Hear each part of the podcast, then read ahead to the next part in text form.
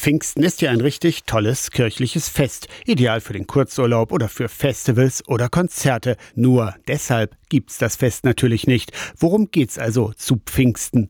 Christinnen und Christen feiern den Beginn der Verbreitung der christlichen Botschaft oder kurz gesagt, sie feiern den Geburtstag der Kirche.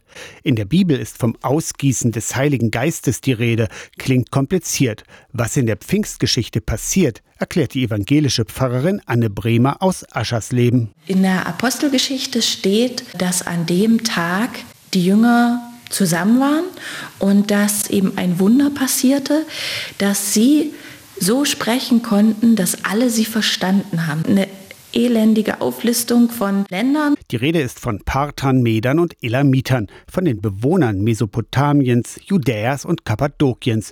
Ägypter, Libyer, Römer, Kreter und Araber. Nicht mal vollständig ist diese Aufzählung. Der gesamte Mittelmeerraum wird erwähnt. Die Bibel schreibt von einem Brausen und einem heftigen Sturm, von brennenden Flammen auf den Köpfen der Menschen. Sie waren, wir sagen, Feuer und Flamme für das, was sie da sagen und begeistern die Menschen. Und die Leute, die es hören, die lassen sich davon anstecken. Und das ist der Heilige Geist. Für etwas entflammt sein, oder eben begeistert sein.